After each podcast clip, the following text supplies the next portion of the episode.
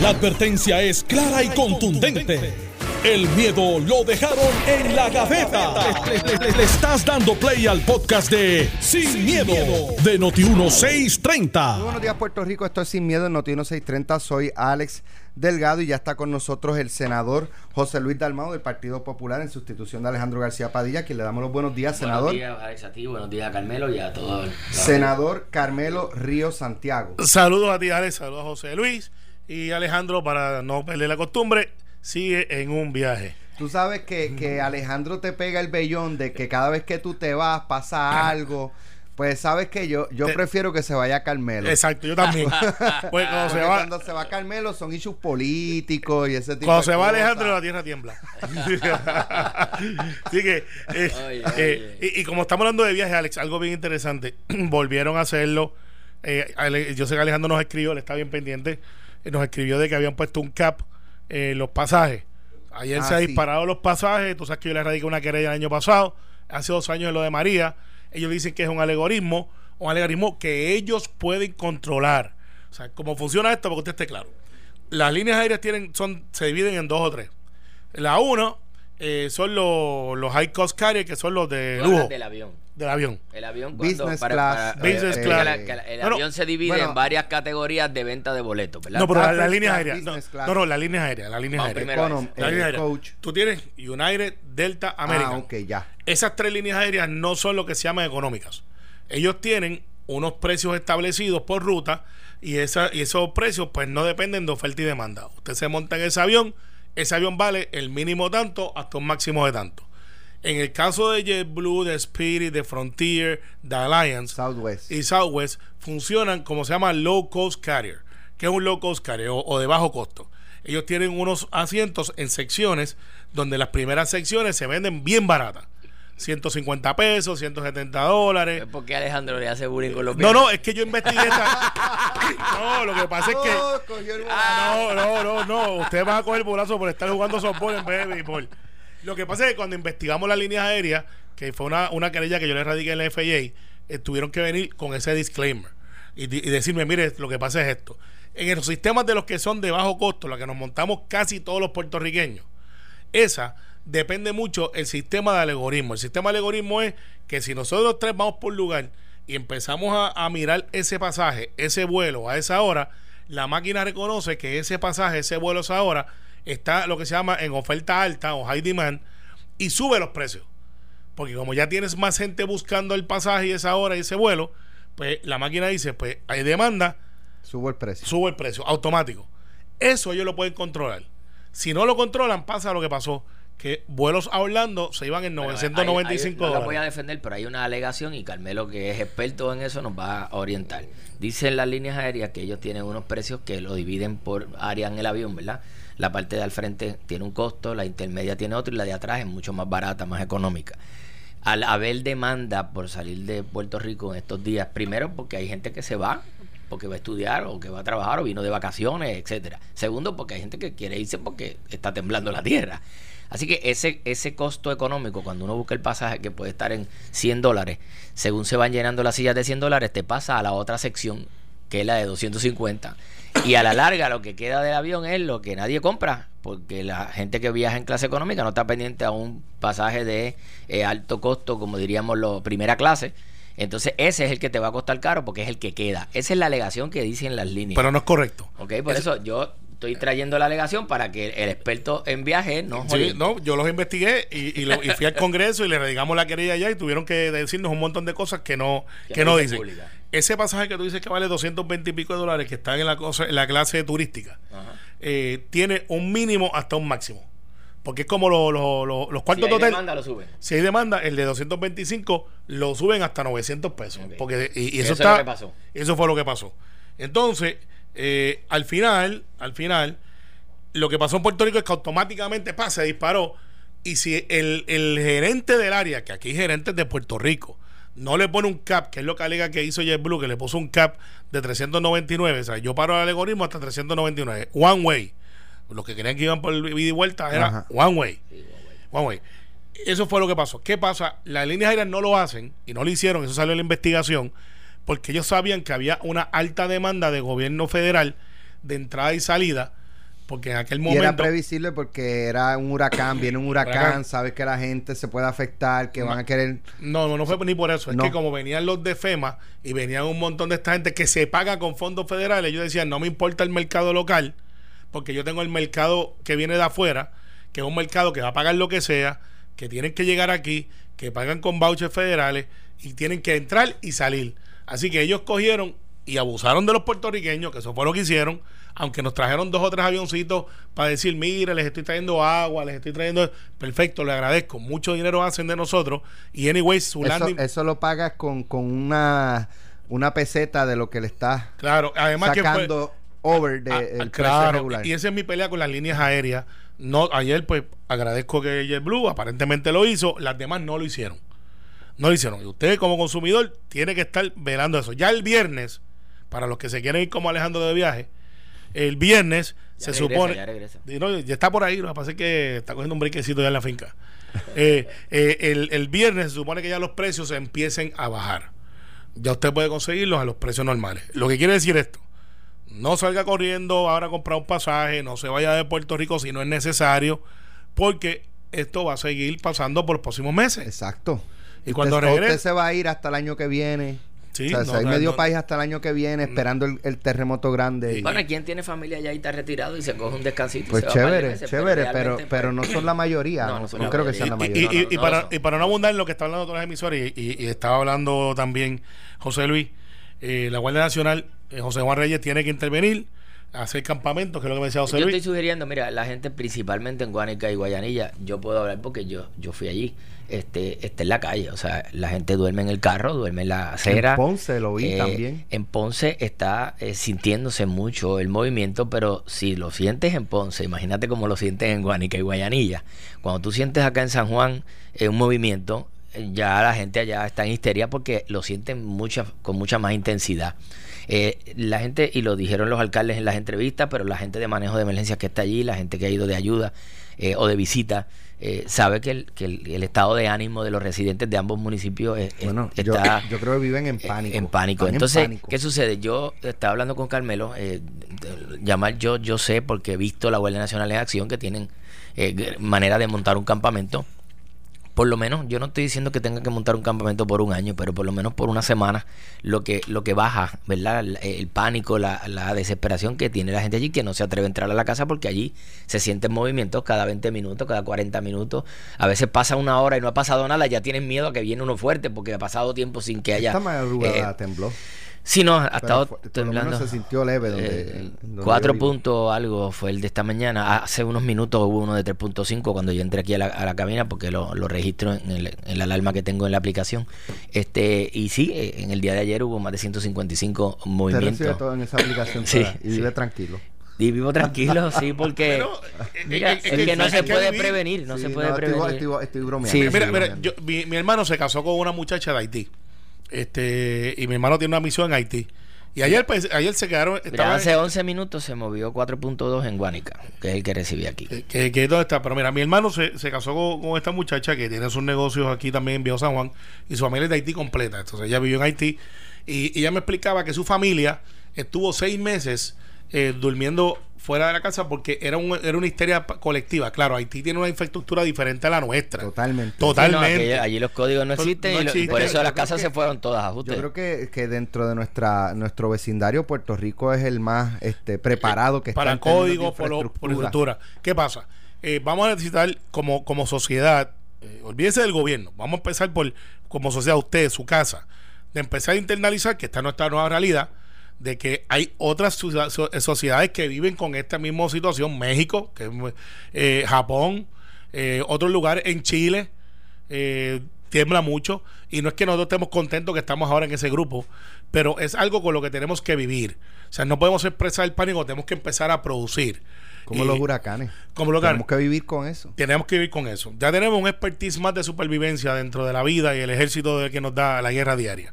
Y de eso vamos a hablar ahorita porque Sí. eso está por ahí corriendo. Eh, la gente del sur, que son los que realmente están sintiendo el embate, los que estamos en el norte estamos muy preocupados, como todos. Aquí hay muchos edificios altos que no hay en el sur. Pues tenemos que vivir como si usted está en el Yo- piso yo 12. Creo que si eso hubiese estado ocurriendo en San Juan, estaría paralizado el país de otra Claro. forma, ¿verdad? No, y- Aunque y- aún así hemos estado sin energía eléctrica, que eso es un tema que debemos eh, hablar un poco ahorita. No sé si hay información oficial. Sí, yo- me acaban de enviar de Fortaleza. medio millón, eh, por Sí. lo menos el Bueno, último número pues, que. Pues que ya que lo abriste, este, nuestro agente 001 Pero para de terminar Fortaleza. con lo de la Guardia Nacional, yo creo que se puede montar un campamento en Guánica y Guayanilla, en esos dos municipios principalmente. En el Parque Pelota gente- Quizás no en el parque por las torres, pero yo lo buscaría un solar baldío. O, o solo- sí, Es- pero. Y eso lo estoy diciendo porque conlleva una logística, ¿verdad? No solamente es montar un campamento o montar casetas, que yo creo que la Guardia Nacional está capacitada para hacerlo, lo han hecho en otros eventos, sino que también hay una logística de, los sanitarios, del agua. Sí, es una ciudad. Eh, eh, sí, o sea, Es una ciudad con todas las eh, necesidades. eh, Lo único que es es abrir, pero yo lo, yo lo dividiría entre Guánica y Guayanilla, que son los municipios donde, donde yo vi la gente afuera de sus casas todo Y van a seguir. Entonces, lo que tienes que hacer es, y los alcaldes que necesitan todo el apoyo, eh, es bien sencillo. Tenemos que ser conscientes de que esto es un proceso, una carrera de larga distancia. Esto no es como un huracán que pasó y el otro nos levantamos. Esto es una carrera de larga distancia donde necesitamos resistencia. Entonces, hablando de lo que me dice eh, los muchachos de Fortaleza que nos están escuchando, saludos a Alex allá. Eh, dice, sí, dice, según información que dio Ortiz, ahora mismo hay más de 500 mil abonados con servicio de luz. El refugio de Ponce es el Pachín Vicens y se espera moverse a la escuela del siglo XXI. Eh, Departamento de Educación ya comenzó las inspecciones de las escuelas con los ingenieros. Eh, entonces, otra cosa, eh, la información es reciente, está ahora mismo acabado de salir. Eh, según, y esto, es importante, Jaramillo está por ahí dando unos reportes de, de lo que realmente él cree que está pasando en la autoridad. Jaramillo es el presidente de la Unión y, y, pues perfecto, sus méritos tiene, información debe tener, pero, pero, Jaramillo no es la fuente de información. Jaramillo tiene su agenda también. Y él ha estado en contra de muchas cosas que están pasando. La fuente de información correcta es, a usted le gusta o no le gusta, es José Ortiz. Si José se equivoca, él toma la, la responsabilidad de si dentro de la función o no. Pero esta cosa de que Jaramillo esté tratando de hacer sentir de que él es el que está moviendo las cosas allá adentro es incorrecta.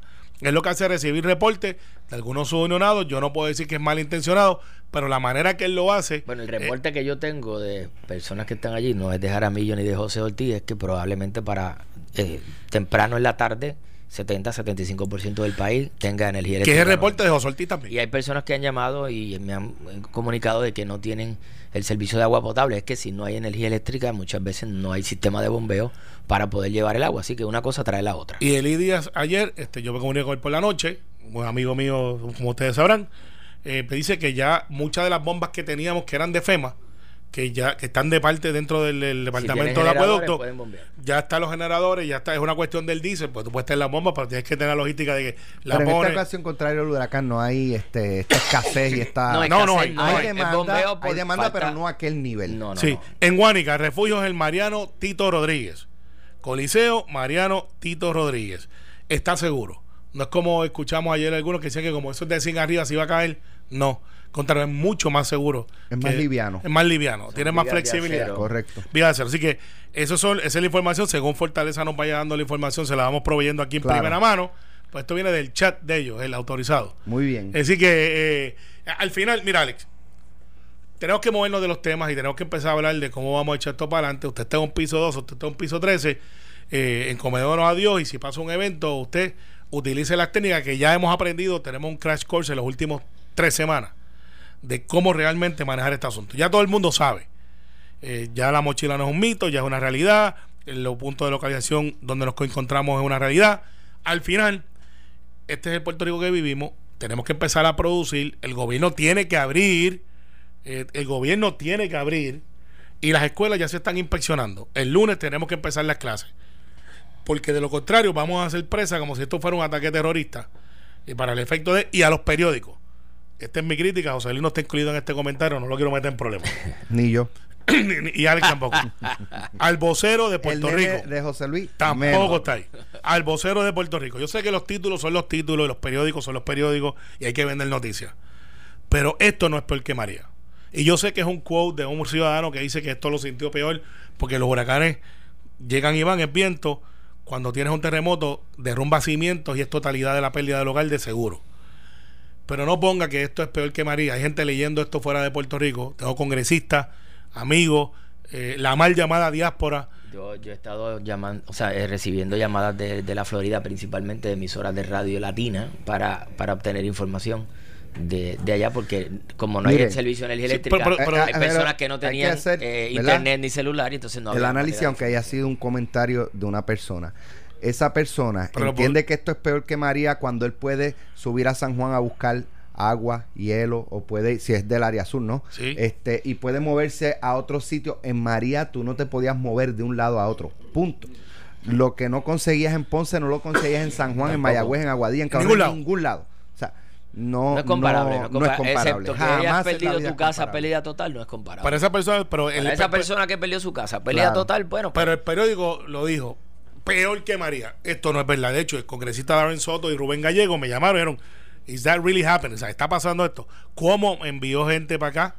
El viernes llega la gente de Somos el Futuro, Pero, los amigos Canelo, nuestros. Una vez más, una vez más, el gobierno no está preparado para esta emergencia, ni para los huracanes, que le han dicho al país que sí, ni para los terremotos, que ni siquiera el plan que se eh, Todavía no lo encomendó han hace un año eh, no ha estado. Bueno, eh, pero mientras listo el hacha va y viene, el Y presidente yo Don- dificulto que el plan pueda resolver algo tampoco, ¿verdad? Pero, pero Pero, y- el y- plan y- que se anunció, que vamos a estar preparados y que vamos a tener un plan para este tipo de y eventos, que era secreto. todavía no está. Mi- Mira, Alex, antes que tenemos la transición a los misiles.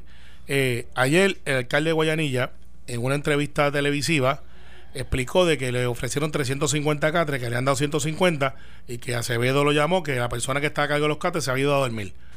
Em, si yo fuera el administrador, yo le digo, mire, compadre, haga un U-turn bien rápido. Y aquí no duerme nadie hasta que no tengamos 150 catres más para que la gente no duerma en el piso. Sí, pues ya los Así que- refugiados, los refugiados ya pasan, yo creo que Estaban allí. Sí, pero el, el- el jefe tiene que descansar. Tiene que decir, no, no, no, Los pero, pero, refugiados que duerman en No, el no, piso, no, ¿verdad? hasta No, no, ahí. no, no. Eh, son de los míos. Pero eso es en serio. Sí, eso lo dijo. eh, fue demasiado de fino el alcalde de Guayanilla.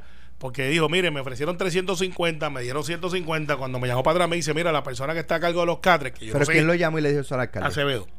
El director de emergencia, imagen de emergencia. Esto lo dijo el alcalde de Guayanilla en televisión. Eh, y dijo, Acevedo me dijo que la persona que está a cargo de los mates ya se había ido. Mire, compa, yo lo mando a buscar.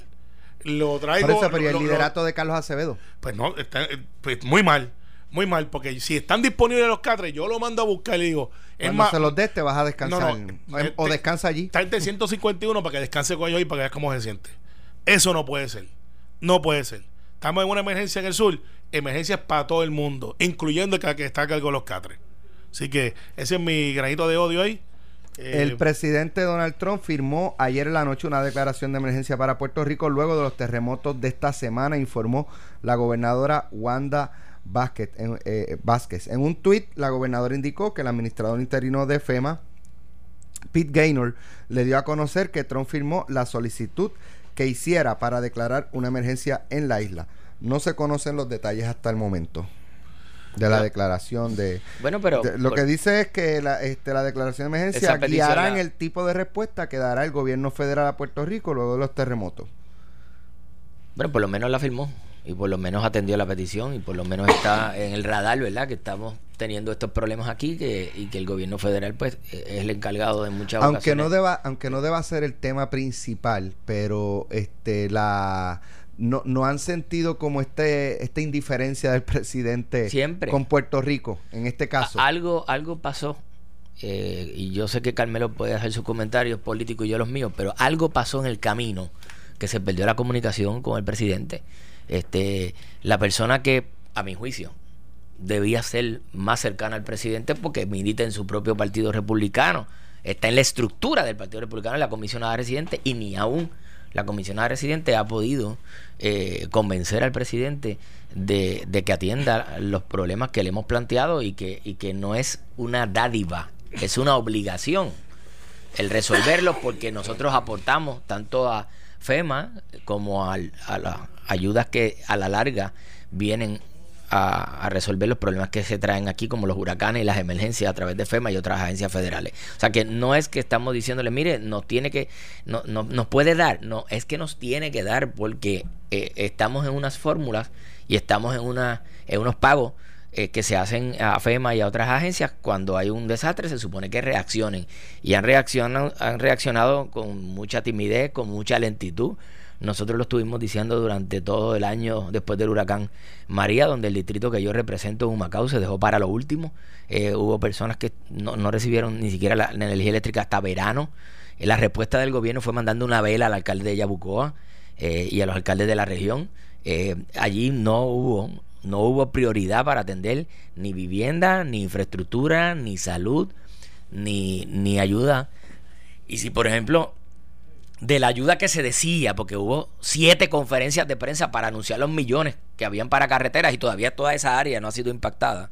Eh, y yo sé que hay unos trabajos en la, la, carretera 30, pero el resto de las carreteras del distrito y, las carreteras en el área de los campos siguen destruidas. Siete conferencias de prensa, yo las tengo en los siete periódicos que hubo el año pasado anunciando los millones para carreteras y el distrito de Humacao no los recibe. Y voy más lejos y aprovecho ahora. Y yo llamé primero a la autoridad de carretera y llamé al a la oficina del secretario hace eh, dos meses.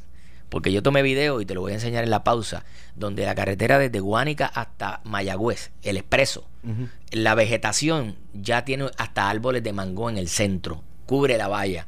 Hay rótulos que uno no ve, uno va pasando y dice Guánica y uno ve el retero de Guánico de Sabana Grande cuando llega porque a la distancia los árboles han crecido tanto y la vegetación y la maleza se ha arropado la carretera, el centro y los lados de la carretera. ¿Dónde están las labores de mantenimiento y limpieza de esa carretera principal que es la ventana de los turistas para la ventana del oeste? Todos esos hoteles de esa área, todo eso, lo que reciben al turista es ver esas carreteras que están en un estado de abandono total por parte de las autoridades correspondientes. Y, y yo llamé antes de hacer la denuncia pública y me dijeron, sí, en una o dos semanas empiezan las brigadas porque ya llegaron los fondos. Pasó noviembre, pasó diciembre, estamos en enero y todavía esa área está sin mantenimiento. Bueno, eso hay que atenderlo este, para, para orientar a la gente que le gusta estar mirando y buscando dónde está la, la, declaración de emergencia. Viene de FEMA, eh, firmado 2007-2020, es FEMA raya 3426, raya EM. Si usted lo busca, le va a decir qué es lo que compone esto, qué es lo que trae. pues lo que autoriza es que FEMA entre en lo que se llama una categoría B. Algún experto nos tiene que decir que es una categoría B, porque lo denomina y dice es categoría B limitado a, eh, dando a traducir mientras estoy leyendo, ayuda federal directa debajo de los Public Assistance Program del 75% de federal funding.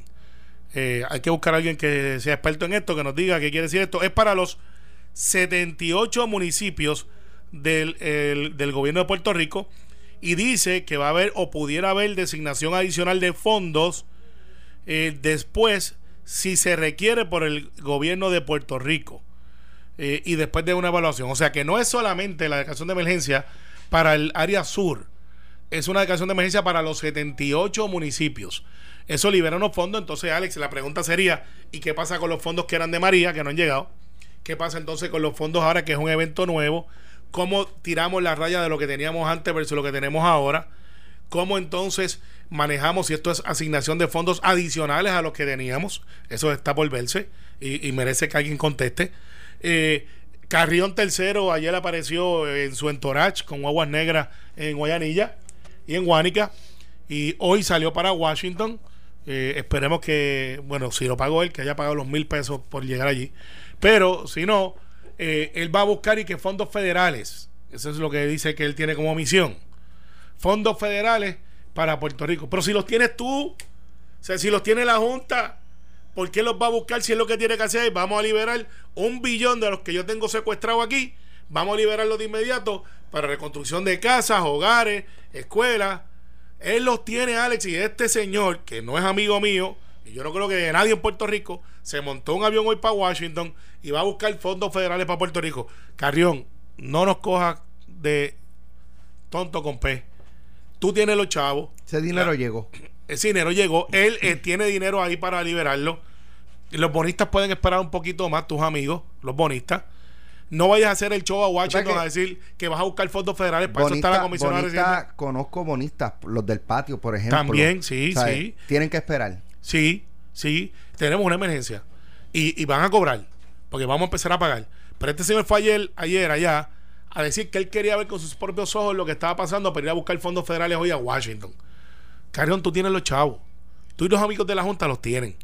Y no vayas allá ahora, quizás porque vas a hacerle un fundraising a Donald Trump porque él está en la campaña de Donald Trump, a lavarte la cara y decir que va a buscar fondos federales. Eso le toca al gobierno. Los fondos que tú tienes aguantados nos puede ayudar un montón hoy y no tienes que hacer el show de ir a Washington. Cuando regresemos de la pausa, Irán atacó dos bases militares de Estados Unidos en Irak. Eh, Donald Trump espera dirigirse hoy a la nación, así que vamos a regresar con ese tema. Estás escuchando el podcast de Sin, miedo, de Noti1630. Ya estamos de regreso en Sin Miedo en Noti 1630 con Carmelo Ríos José Luis Dalmau. Eh, hoy es miércoles 8 de enero. Eh, ya hay un, ¿verdad? Dentro del humor boricua ya hay este memes corriendo. ah, no, no, aquí olvídate. el de Mr. Bean diciendo que eh, si pueden devolvernos el 2019 porque el 2020 vino defectuoso. Exacto.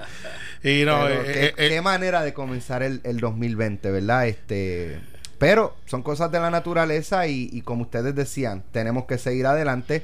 Decía esta mañana Víctor Huérfano de la red sísmica que la hipótesis, la teoría, lo que ellos entienden es que el, esto que está ocurriendo en el sur ya liberó la energía más fuerte.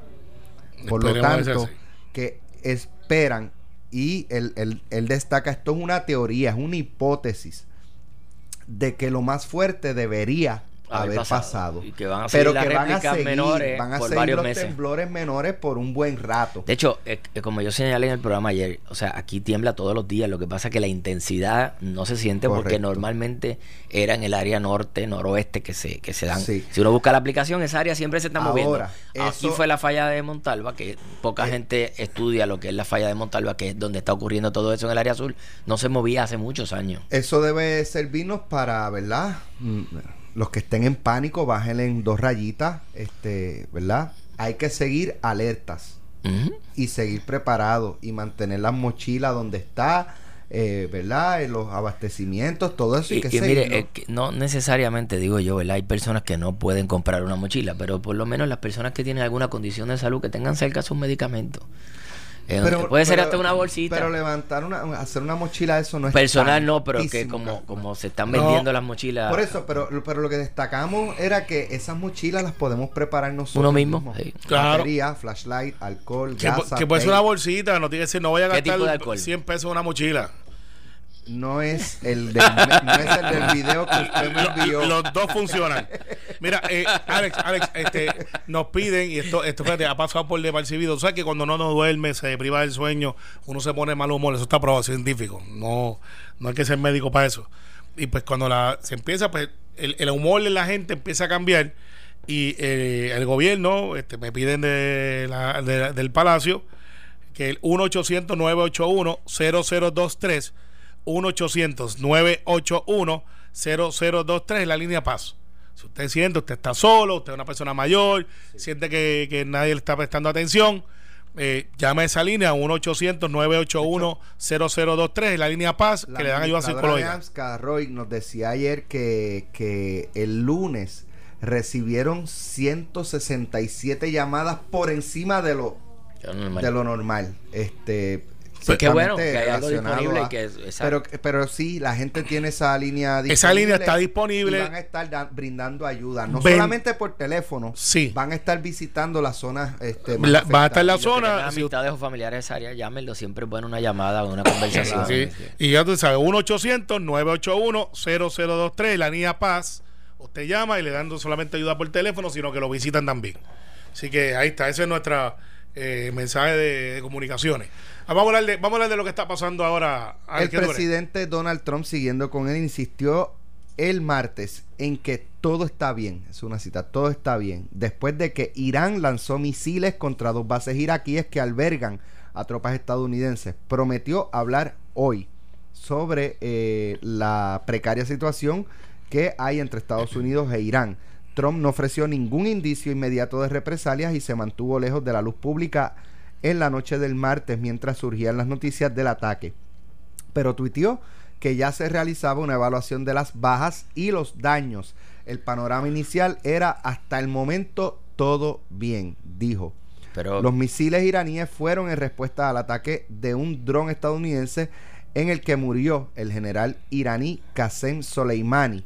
Eh, Trump y sus asesores han sido presionados para revelar más detalles sobre la información de inteligencia que llevó al ataque estadounidense. Trump dijo el martes que su decisión salvó vidas de estadounidenses y que los miembros del Congreso serán informados sobre los motivos del ataque. Estaban planeando algo, dijo Trump sobre los iraníes. Horas después, Irán respondió lanzando misiles contra las bases que albergan tropas estadounidenses y advirtiendo a Estados Unidos que sus aliados en la región eh, o a sus aliados en la región que no tomen represalias. La Casa Blanca señaló que el presidente monitoreaba la situación de cerca y se coordinaba con su equipo de seguridad nacional. Bueno, eh, Trump está donde quiere estar. Él es un presidente que había dicho no se sumen que está llanito. Eh, le metió un trillón de dólares, porque esto hay que mirarlo no solamente por lo que él dice, sino por lo que él hace. Le metió un trillón de dólares más a la milicia. Él, a la aldea de lo que es correcto, la milicia de Estados Unidos es la milicia más preparada de todo el mundo. Bueno, si alguien Eh, lo duda, Carmelo, eh, ¿qué inteligencia de radar o qué inteligencia eh, tecnológica tienen para saber la posición exacta de donde iba a estar esta persona saliendo o entrando en una avenida en Irak, cerca del aeropuerto, y que venga un avión dirigido, un dron, pero era el tamaño de un avión, Sí. y, y ¿verdad? No falló. No, le dio el Eh, carro, le el- dio en movimiento, el carro no estaba Eh, parqueado. Le dio, le dio el carro en movimiento. eh, eh, esa tecnología, pues hay que respetarla. La veíamos en película. El- Ahora, Ahora, la, estamos viendo en verdad. Es pero, verdad. Y, y, y, y lo de lo del ataque de, Ir- de Irán a las bases militares a Irak produjo bajas, eh, o sea, hubo. Porque si dice que está todo bien, entonces pues no hubo muertos, ¿verdad? Eh, o fueron los, los misiles no cayeron donde tenían que caer, fallaron la puntería.